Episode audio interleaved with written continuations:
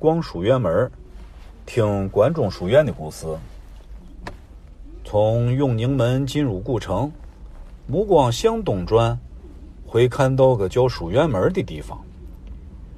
书院门是一条文化步行街，也是老西安最爱逛的去处。寻个上午，约几位好友，漫步于此，会感觉十分惬意。巷子用青石铺地，两侧全是鸽子铺，清一色仿古建筑。店铺装潢的古香古色，连悬挂的招牌都做一致的规格。店铺老板气定神闲地端坐着，也不用吆喝招呼，感兴趣的游客自然会上前询问。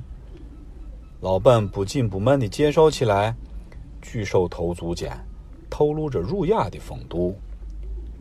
街上的档口里摆着书法拓片文房四宝。也有山水画卷、蓝田玉石，也有刻章的、卖佛串的、吹埙的，还有排列整齐的线装书、调皮可爱的皮影，都是些带给亲戚朋友的纪念品。出街尾拐过一条巷子，就到了文庙和碑林，这里散发着浓郁的城墙根文化气息。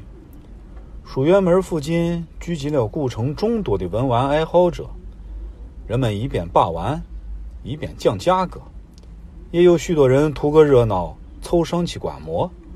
遇到高手，总会激起阵阵喝彩。